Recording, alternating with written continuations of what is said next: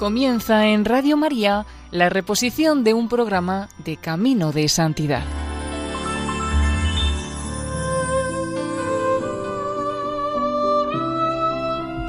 Bienvenidos a Camino de Santidad. El equipo del voluntariado de Radio María en Castellón, Nuestra Señora del Lledó, les ofrece el tercer capítulo dedicado a la vida de Santa María de Jesús crucificado, también conocida como María de Belén o la pequeña árabe.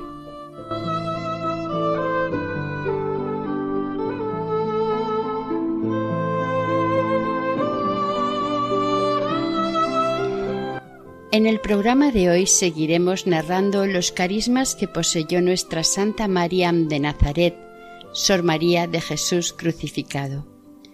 Hoy veremos que tuvo posesión angélica.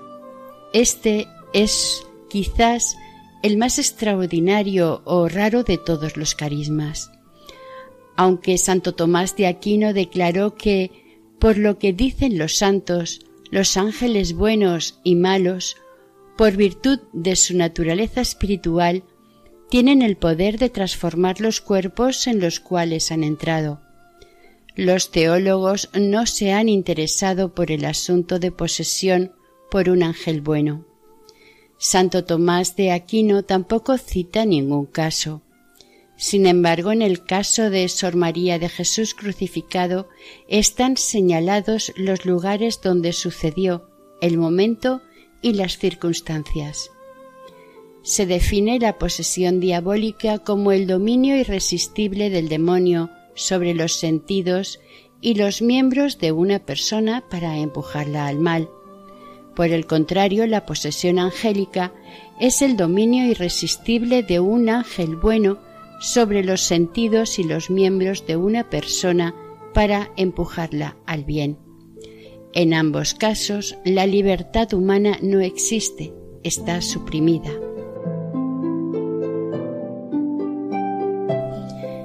El primero del que se tiene noticia y remitiéndonos a los testigos que lo vieron tuvo lugar el 4 de septiembre de 1868 a las doce del mediodía.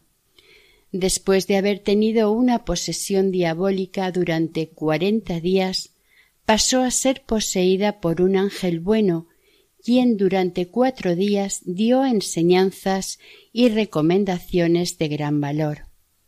Las religiosas que estaban en la celda con la pequeña árabe hubieran querido quedarse más tiempo, pero ésta les dijo Corderos, la Santísima Virgen ve vuestro deseo de quedaros con la pequeña nada, pero ella quiere que vayáis a vuestros deberes. Ella estará con vosotros. Durante el recreo podéis volver, la regla lo permite.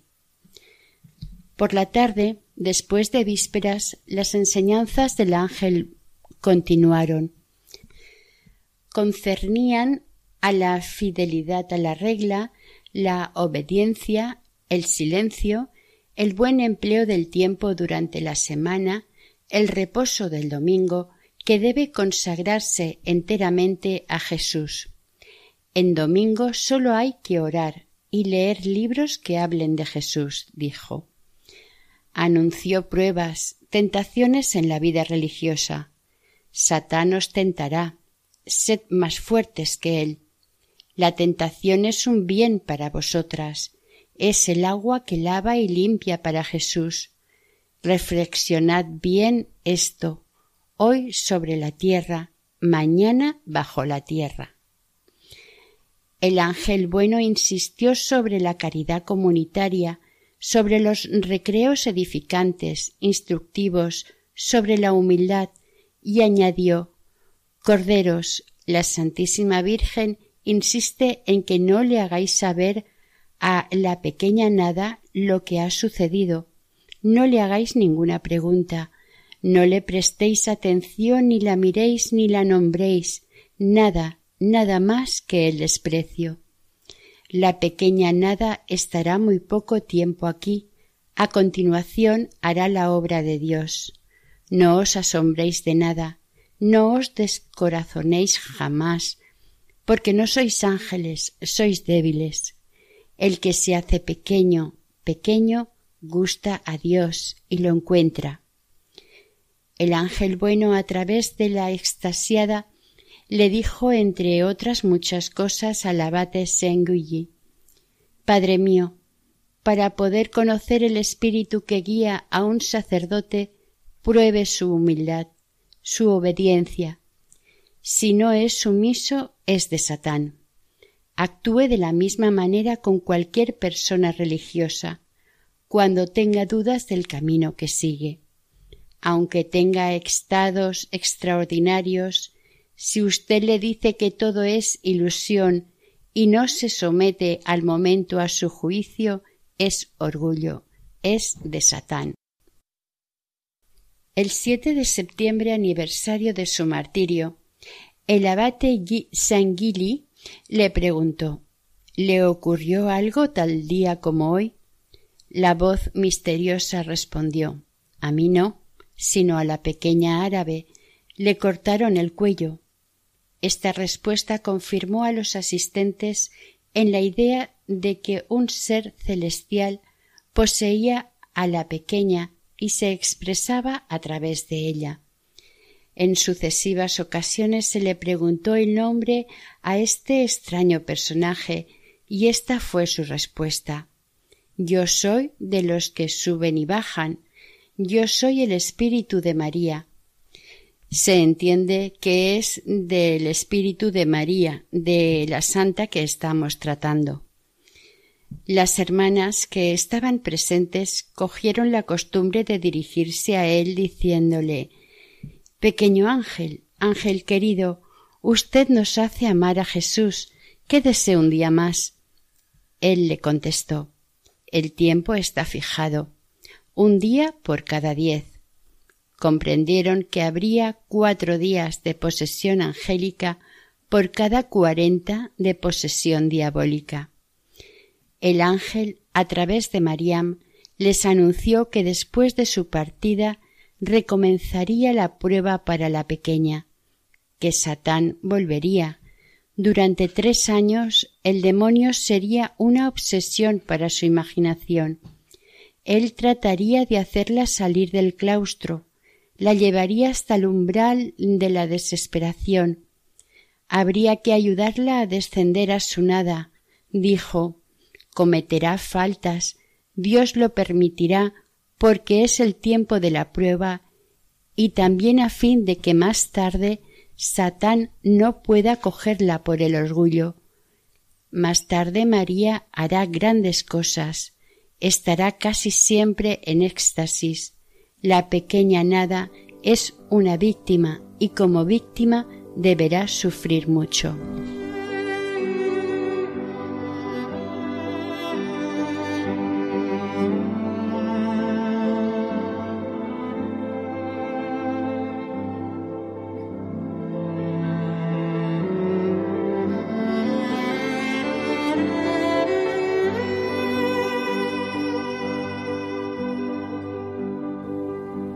Nuestra santa poseía el don de poesía. Tenía un verdadero carisma. No olvidemos que Mariam era una ignorante, una analfabeta. No frecuentó jamás una escuela y su lengua materna era el árabe. Cuando llegó a Marsella terminó por retener palabras y expresiones francesas, pero a pesar de haberlo intentado durante su estancia con las hermanas de San José, no consiguió aprender a leer. En el Carmelo de Po, como le gustaba el oficio divino, sobre todo los salmos en los que encontraba la inspiración y el ritmo de los poetas de su país, fue admitida al noviciado como religiosa de coro, y le dieron clases de francés y latín. Hizo algunos progresos, al menos en francés, pero no por ello dejó de estropear esta lengua mezclándola con arabismos. Jamás consiguió leer correctamente y menos aún escribir. Leyó muy poco. Entre sus lecturas ordinarias estaban el breviario, la imitación de Cristo, la regla del Carmelo y durante sus últimos años un libro titulado El ángel conductor. Sin embargo, en sus éxtasis improvisaba parábolas, poemas y cánticos capaces de provocar la admiración de muchos intelectuales.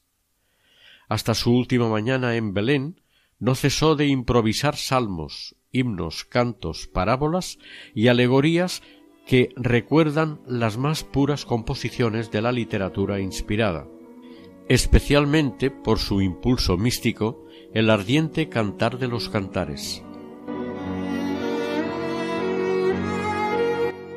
Les leeremos un ejemplo de sus poesías.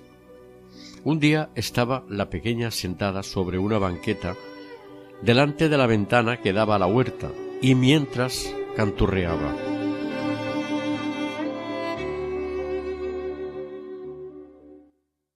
Mi espíritu maravillado contempla todas vuestras obras. ¿Quién pudiera decirte a ti, oh Dios tan grande, oh Todopoderoso, mi alma se maravilla?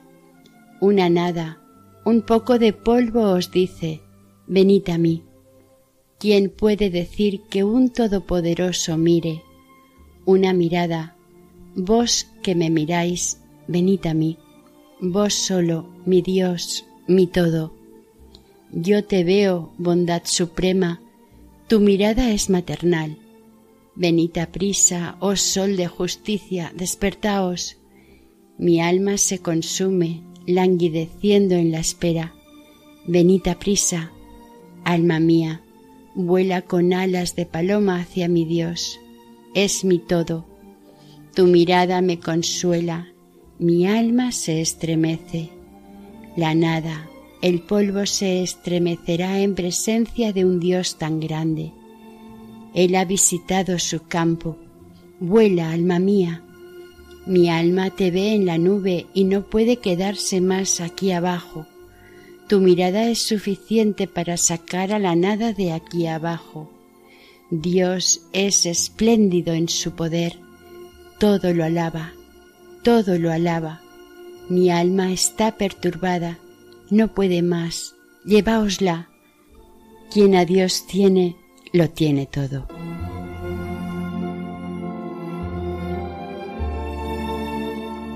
Compuso numerosos salmos y poemas que cantan a la Virgen María, como el siguiente. A los pies de María, mi Madre querida, he encontrado la vida. Oh, vosotros todos los que sufrís, venid a María. A los pies de María he encontrado la vida. Oh vosotras las que trabajáis en este monasterio, María cuenta vuestros pasos y vuestros sudores. Decíos a vosotras mismas, a los pies de María he encontrado la vida. Vosotras las que habitáis en este monasterio, liberaos de las cosas de la tierra. Tu salvación y tu vida están a los pies de María. Yo habito en las entrañas de mi madre y en ellas encuentro a mi bien amado. Soy huérfana, pues en el seno de María he encontrado la vida. No digáis que soy huérfana, tengo a María por mi madre y a Dios por mi Padre. La serpiente, el dragón quería morderme y tomar mi vida, pero a los pies de María he encontrado la vida. María me llama y en este monasterio me quedaré para siempre. A los pies de María he encontrado la vida.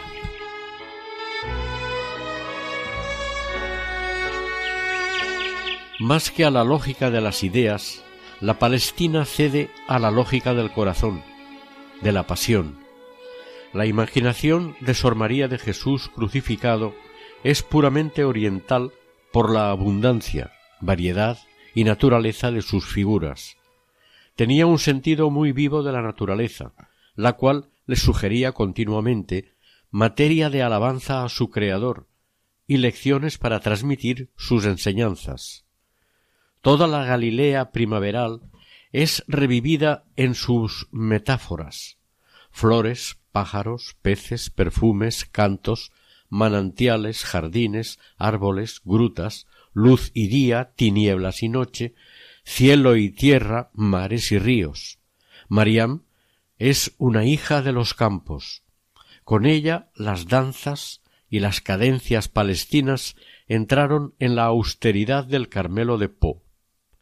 El judío converso René Shaw, autor de varios libros, se extasiaba ante estos poemas, a estos poemas tan milagrosamente traslúcidos y decía que se nos permita desear que esta pequeña iletrada, cuando sea canonizada, ya que su proceso está en curso, sea proclamada patrona de los intelectuales.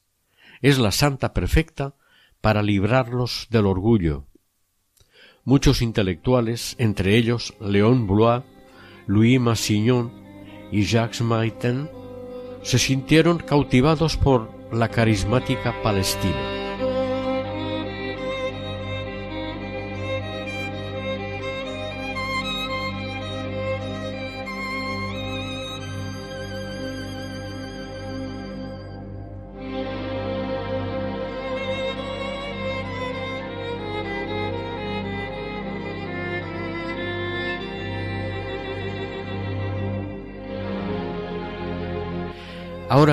Queridos oyentes, vamos a entrar en las etapas más sombrías del itinerario de humillación de nuestra santa.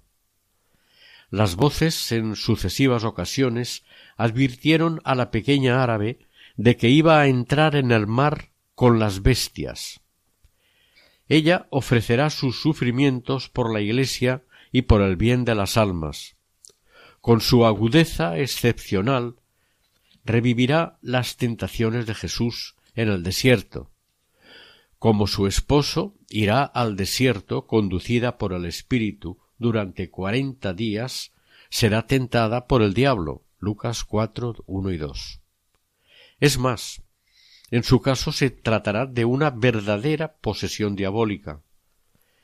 Y ésta la sorprenderá por dos veces, una en el Carmelo de Po y más tarde en el Carmelo de Mangalore. Trataremos de entrar en el oscuro laberinto escuchando, más atentamente que nunca, a los testigos oculares cuyos testimonios han sido aceptados por los jueces del proceso de beatificación. Se trata de dos descensos y dos estancias en el infierno. Nosotros contaremos solamente el de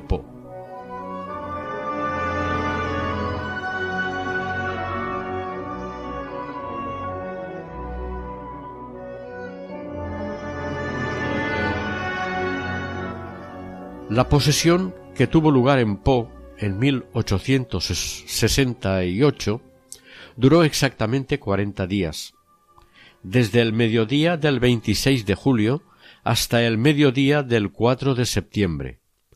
La pequeña lo había anunciado.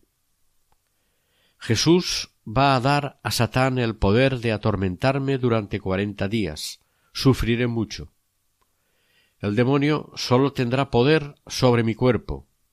Mi alma estará escondida. Jesús me ha prometido que la encerrará en una caja a la que Satán no sabrá acceder.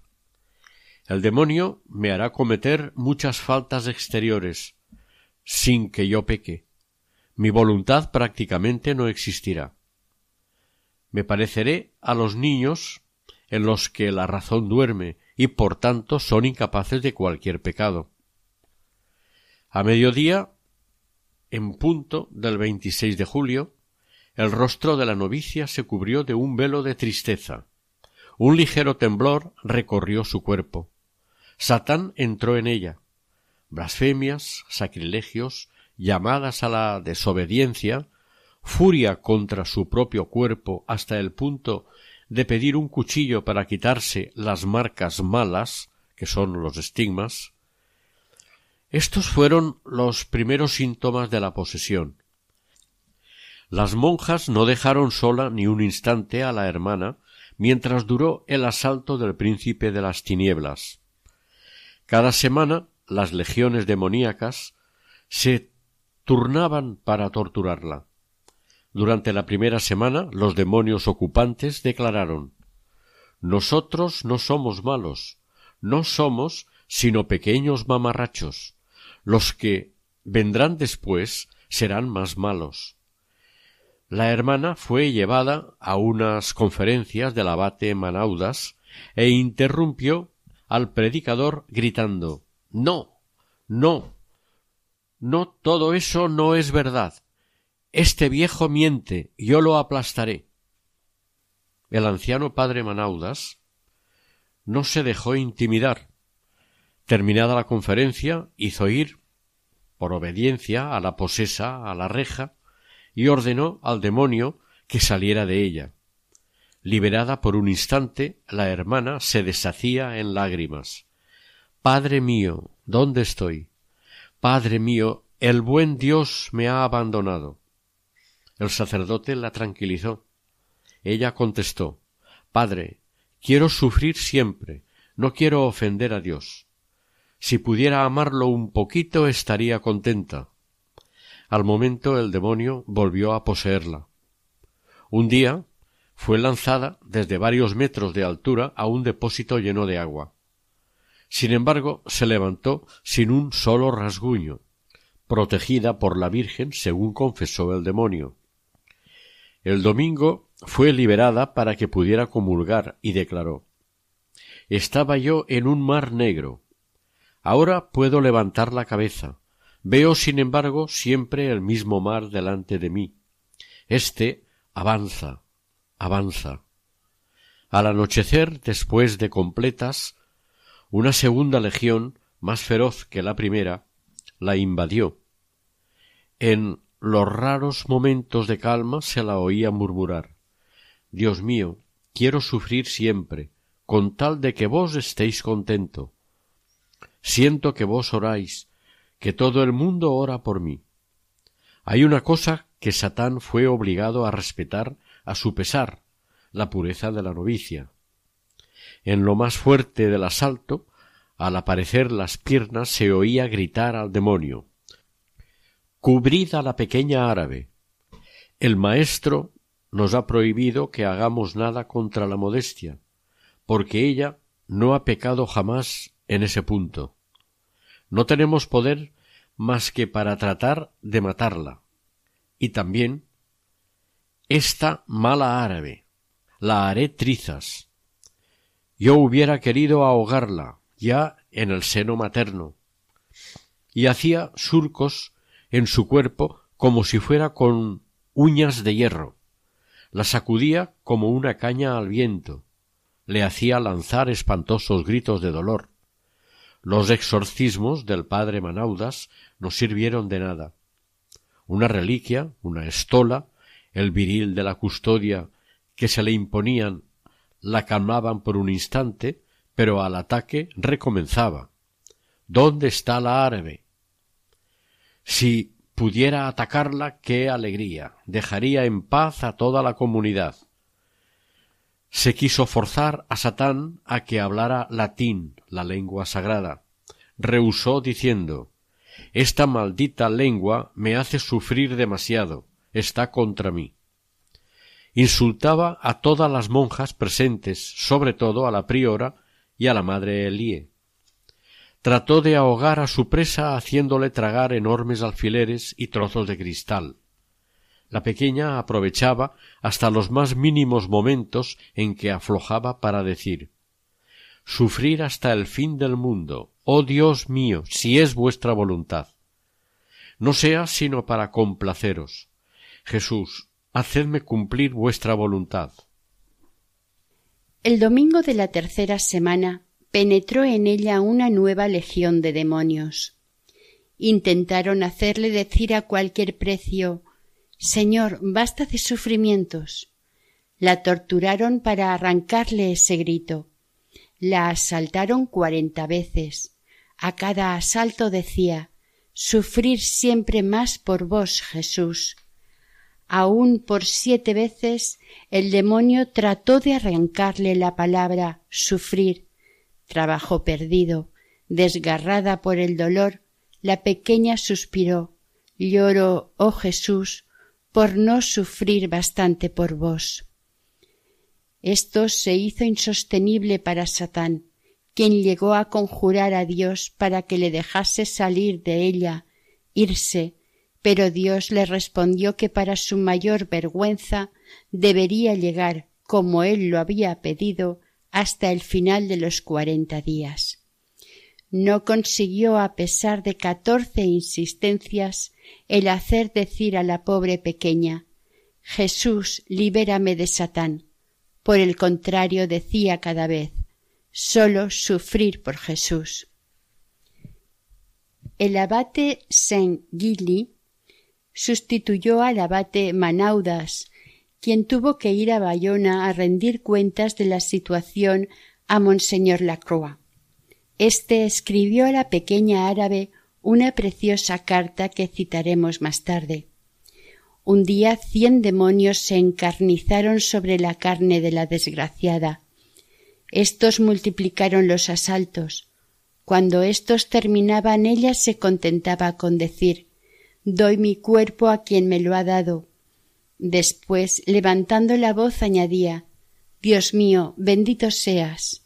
La enfermera le presentó algo para beber, pero ella le dijo nada de alivios. En el abismo de su dolor dijo, entre otras cosas Me uno a Jesús cuando llevaba su cruz por las calles de Jerusalén. Seas bendito, Dios mío. Uno mi voz a la de Jesús en el huerto de los olivos. Seas bendito, Dios mío uno mis sufrimientos a los de Jesús traicionado por Judas. Seáis bendito, Dios mío. Me uno a Jesús cayendo bajo el peso de la cruz. Seas bendito, Dios mío. A cada uno de los treinta asaltos respondía con una oración que la unía a una de las partes de la pasión. A continuación les contaremos un diálogo entre Dios y Satán. ¿Quién combatirá contra nosotros? preguntó el demonio. El Señor le respondió No serán ni los reyes ni los poderosos, os batiré con una pequeña nada. Pero, ¿qué será esa pequeña nada? ¿La pequeña árabe será esa pequeña nada? El 3 de septiembre comenzó el supremo combate. Constará de cien ataques del maligno. Desde el primero la víctima escupió sangre, pero dijo Ofrezco mis sufrimientos a Jesús y estoy preparada para sufrir todo lo que Él quiera, con gusto, con amor. Dios mío, bendito seas. Somos cien, somos cien, aullaba la horda, y la hermana respondía Deseo sufrir, ser inmolada, triturada, asada, hasta el fin del mundo para el triunfo de la Iglesia. Dios mío, bendito seas. Las pasadas del diablo se multiplicaron. Escupió sobre la cruz que el exorcista le presentó. Dijo al sacerdote que al día siguiente enterraría a la árabe, pero el sacerdote le respondió Cumpliré con mi deber. Si muere, la enterraré. Pero no, no morirá eres tú el que será confundido por ella. Los gritos de la víctima aumentaron. Unas terribles contorsiones la levantaban y mantenían recta como una barra de hierro. De su pecho salían rugidos. Después dijo suspirando No podré decir yo jamás que amo a Jesús más que cuando mi cuerpo estará roto, molido como la harina. Es Dios quien nos ha dado este cuerpo, rompámoslo por él. Y después de cada pasada del maligno se unía a Cristo en un nuevo misterio de su pasión. Dichos sufrimientos arrancaban lágrimas a los asistentes. Las tentaciones aumentaron. Al volver en sí de su crisis número cincuenta y ocho, la pequeña dijo Gloria, amor, a Jesús, a María, a San José, gloria a todos los santos. Entonces, en un minuto patético, entró en ella Lucifer en persona. Un demonio declaró Nuestro jefe no sale casi nunca del infierno. Al pasar al cuerpo de la árabe, éste quemará tanto que no podréis ni siquiera tocar la punta de su dedo, hasta que el maestro se refería a Jesús haya pasado a su vez por este mismo cuerpo para curarlo. A las once cuarenta y cinco una nube de humo se esparció por los hábitos de la poseída. El narrador añadió con una prudencia que habla de su fidelidad. Algunos dijeron que habían percibido un olor de azufre, pero como no hubo unanimidad no podemos afirmarlo. El padre Manauda se invitó a los presentes a retroceder. El espectáculo era alucinante, un desencadenamiento infernal. Se oían gritos estridentes, como silbidos de locomotora. Contamos hasta diecinueve, señala el narrador. A mediodía la pequeña árabe pareció volver en sí. Sonrió a la asistencia, se transfiguró, resplandeció como Cristo sobre el tabor. Parecía que el espíritu de nuestro Señor poseyera su cuerpo. Esto fue rápido como un relámpago y al momento volvió a caer sobre su cama. Entonces comenzó la posesión angélica, de la que ya hemos hablado y que duró cuatro días.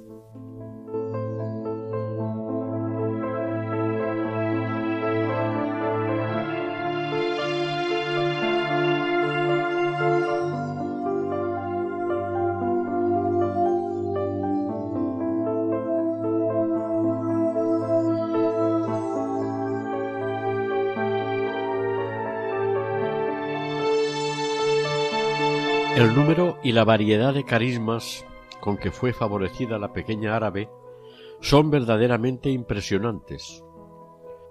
Como escribió el padre Payas, superior general de los padres de Bedarram, si no fuera por el conjunto de testimonios tan dignos de fe y por las pruebas tan concluyentes aportadas en apoyo de tantas maravillas, a veces estaríamos tentados de creernos objeto de un juego ilusorio. Todo lo que padeció no fue ilusorio, ni padeció desequilibrio psíquico alguno. Además, a pesar de algunas enfermedades, la hermana era más bien robusta y resistente. Toda su vida se entregó ardientemente a los duros trabajos de la cocina, lavandería y huerto durante sus últimos años en Belén, se entregó sin medida a la vigilancia de la construcción del monasterio. De hecho, murió como consecuencia de una caída grave. Recalcamos la frase de un testigo. La sierva de Dios estaba sana de espíritu y cuerpo, disfrutaba de una constitución robusta, no tenía ninguna enfermedad propiamente dicha. Jamás buscó ser el centro de atracción ni sobresalir durante toda su vida, sino todo lo contrario, por lo que debemos descartar el histerismo en ella. No buscó sino ocultarse, desaparecer, buscaba los trabajos más humildes y duros, no hablaba jamás de sus carismas. En sus estigmas veía marcas vergonzantes. Su confusión era grande cuando era sorprendida en éxtasis. Su sola ambición era ser y seguir siendo la pequeña nada. En vano se puede buscar en ella los síntomas de histeria. Durante años la vida de Sor María de Jesús crucificado estuvo sembrada de ataques del demonio. Es fácil sonreír al nombrar a éste y no ver en los fenómenos de obsesión y posesión descritos anteriormente más que crisis neuróticas o histéricas. Esta era la explicación que el mismo demonio sugería al exorcista de la poseída de Po. Señor cura, pierde usted el tiempo. Todo esto es una mentira. Todo esto es natural. Mañana no habrá nada. Todo esto es físico. No es de Dios. Pero las posesiones de las cuales fue víctima la pequeña árabe, tanto en Po como en Mangalore, llevan los signos exigidos por la Iglesia en el ritual de exorcismos. Monseñor Lacroix, obispo de Bayona, jamás dudó del origen diabólico de la posesión y le escribió dos cartas dándole ánimos y manifestándole su apoyo. nos podemos preguntar por qué permite Dios semejante dominio satánico sobre una joven tan inocente. Cuando se conoce la vida llena de virtudes y carismas de la pequeña, es imposible ver en ello un castigo. Su confesor de Mangalore, el padre Lazar, declaró Ella jamás cometió un pecado mortal. Jamás hizo nada que se le parezca. Creo que cometió muy pocos pecados veniales deliberadamente. Casi todo en ella es heroico. Se trató en consecuencia de una prueba. Dios tentó a Abraham, a Job y a su propio Hijo Jesús. Pero, ¿cuál puede ser el fin de dicha prueba en el caso de la pequeña árabe? Expertos elegidos por la Congregación para las Causas de los Santos, el padre Garrigou Lagrange y Dom Mager, son unánimes en un estudio meticuloso del caso.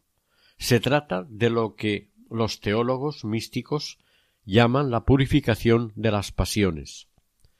Iluminan la vida de la pequeña a la luz de las enseñanzas del doctor místico por excelencia, San Juan de la Cruz. El padre Garrigou Lagrange escribió al respecto. La posesión u obsesión fuerte se presenta como una prueba enviada por Dios para purificar totalmente a esta alma, hacerla adquirir méritos muy grandes trabajando por la salvación de los pecadores y disponerla, por este medio, a una unión muy íntima con él. En el siglo XIX, en el que se hablaba más de Satán que del Espíritu Santo, quien era el Dios desconocido, Sor María de Jesús crucificado, aparece como la obra maestra del Espíritu. Él trabajó y cinceló con amor a la pequeña nada, dice San Basilio. Así como los objetos limpios y transparentes, cuando un rayo de luz los ilumina, se hacen ellos mismos resplandecientes y desprenden otra luz, Asimismo, las almas que llevan el Espíritu Santo, iluminadas por él, se hacen ellas mismas espirituales y envían la gracia sobre las otras. La pequeña es un efecto y reflejo del Espíritu Santo. Desde su infancia se distinguió por una ardiente devoción al Espíritu Santo. Su maestra de novicias lo indicó en 1874 aportando lo siguiente La querida niña no puede esconderlo, tiene una devoción extraordinaria al Espíritu Santo.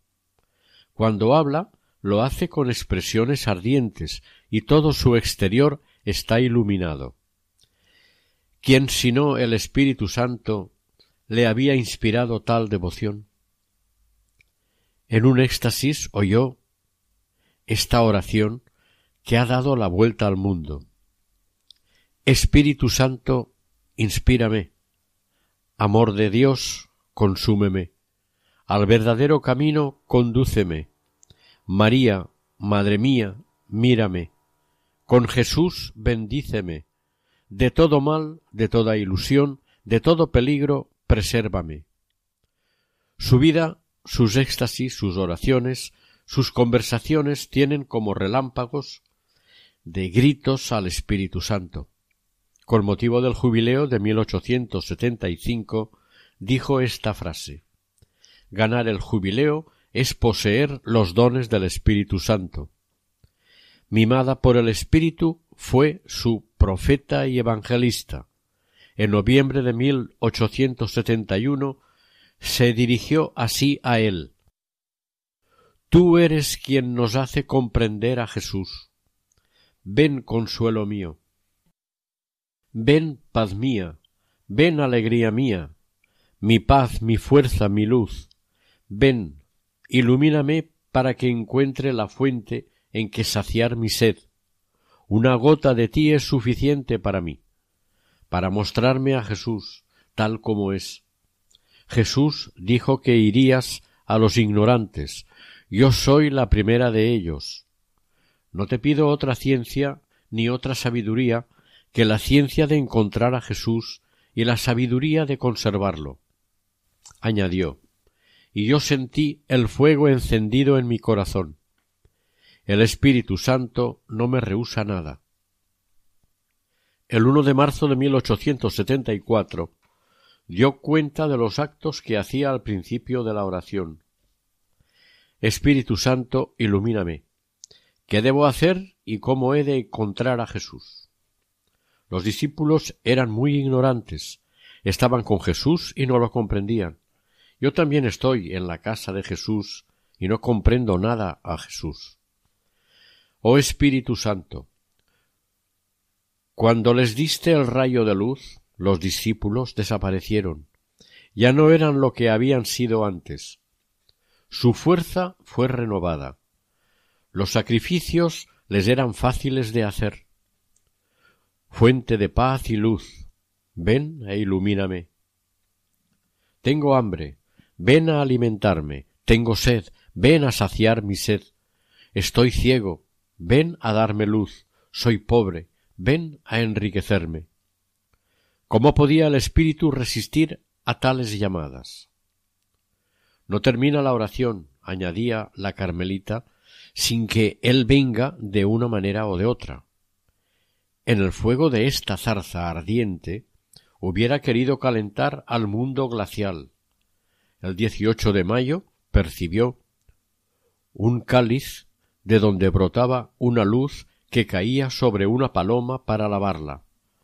Saliendo de esta luz oyó una voz Si tú quieres buscarme, conocerme y seguirme, invoca a la luz, al Espíritu Santo que iluminó a los discípulos y que ilumina a todos los pueblos que lo invocan. Te lo digo en verdad. Quien quiera que invocara al Espíritu Santo, me buscará y me encontrará. Su conciencia será delicada como la flor de los campos. Deseo ardientemente que los sacerdotes digan cada mes una misa en honor del Espíritu Santo. Tendrá la luz, tendrá la paz, curará a los enfermos, despertará a los que duermen.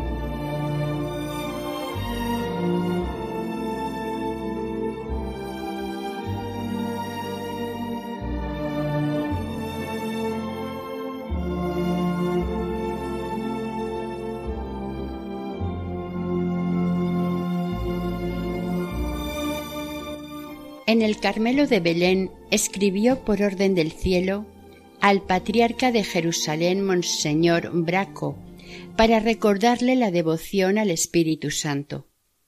Ante su petición, mandó erigir un altar al Espíritu Santo en su concatedral.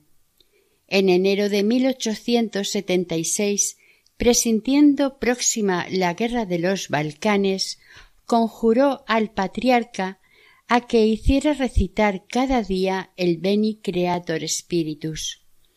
Volvió a insistir otra vez el mes de agosto. En diciembre pidió una novena al Espíritu Santo. Monseñor Braco accedió a la súplica de la Carmelita. En su osadía se atrevió a escribir al Papa. Decía que se sentía empujada a entregarle los secretos que ardían en su corazón en junio de 1877, por medio del patriarca, hizo llegar a Pío IX un mensaje del cual tenemos un resumen que dice El mundo y las comunidades religiosas buscan novedades en las devociones y descuidan la verdadera devoción al Paráclito.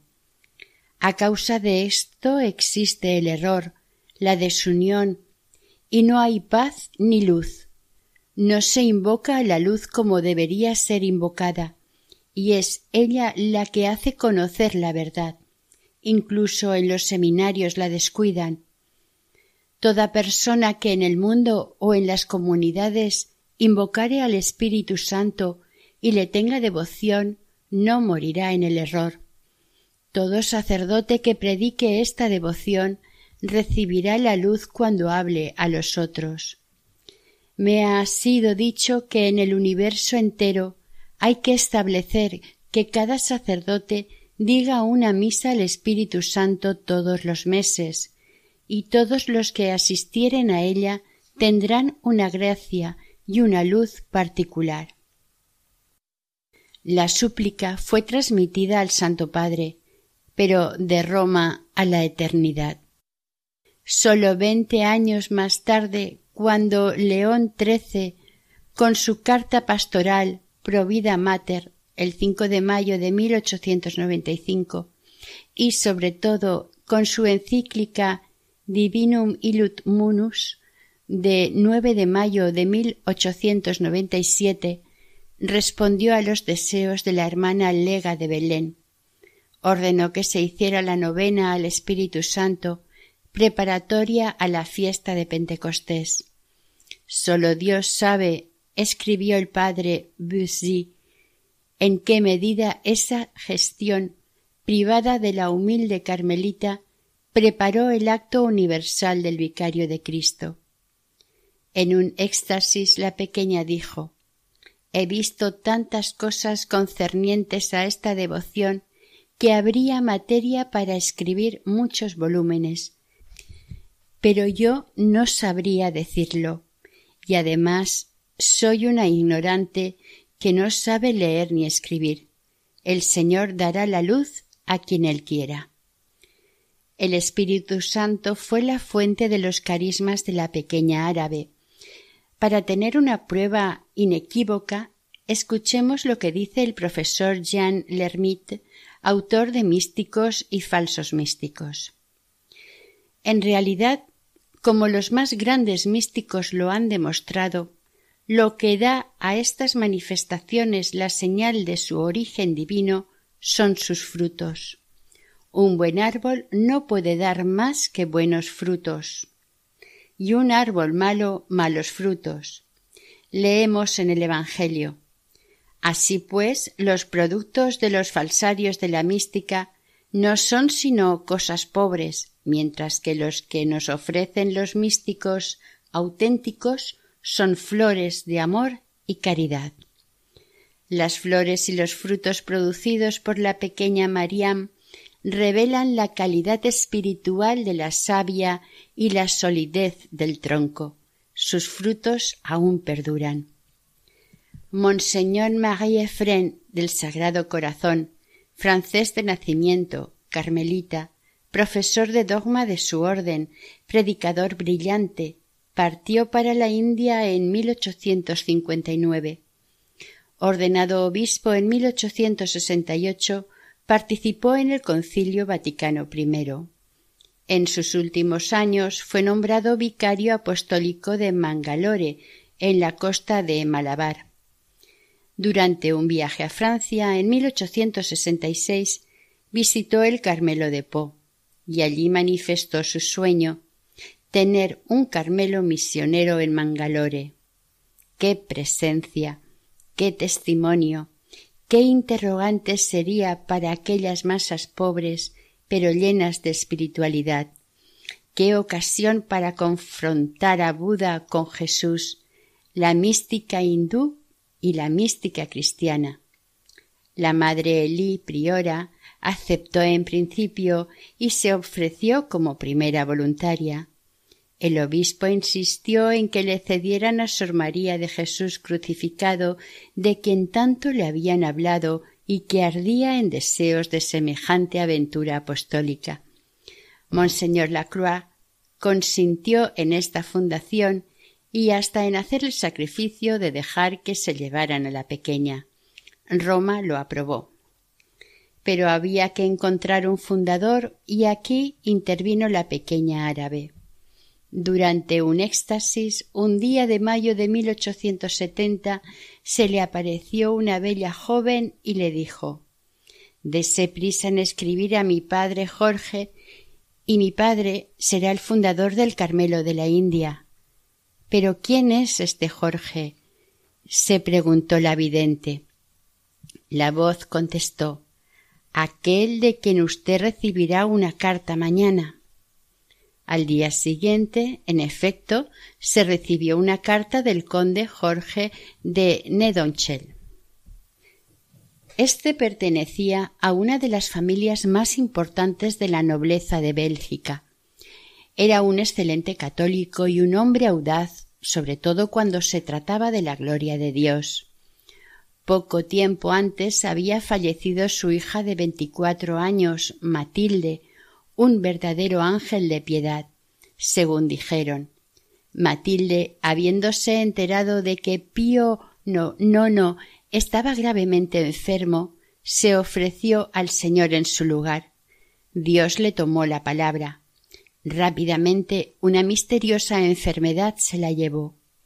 El Santo Padre parece ser que fue informado de este gesto, ya que durante la audiencia concedida al señor de Nedonchel le dijo Estoy tentado de guardársela a su hija, ya que me ha robado el descanso y la corona. Matilde se le apareció a la Carmelita en varias ocasiones.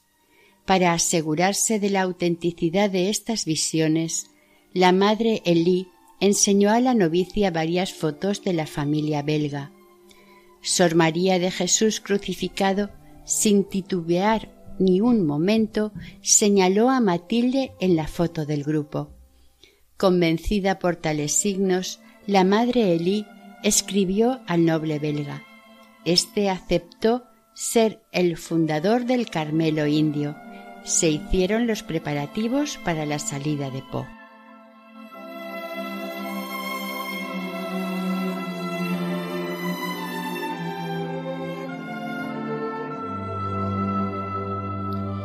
Queridos amigos, terminamos por hoy y ahora como siempre les invitamos a orar con nosotros.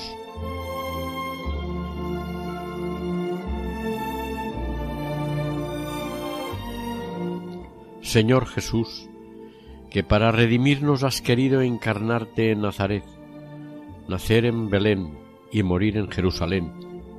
Dígnate recordar que Tierra Santa también vio nacer y morir a tu pequeña Santa Sor María de Jesús crucificado. Acuérdate, Señor, que para glorificarte en ella, la colmaste de gracias y virtudes excepcionales, de manera que recordaba por su pureza y humildad a los lirios del campo que tú mencionas en el Evangelio. Si con ello, Señor Jesús, debes encontrar un aumento de alabanza, dígnate glorificarte aún en tu humilde sierva, a la que pedimos interceda ante ti por nosotros, aumentando nuestro amor por ti y tus cosas Amén.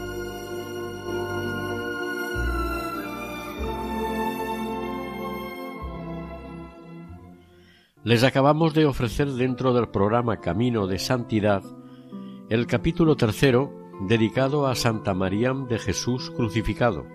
Gracias por su atención y que el Señor y la Virgen les bendigan.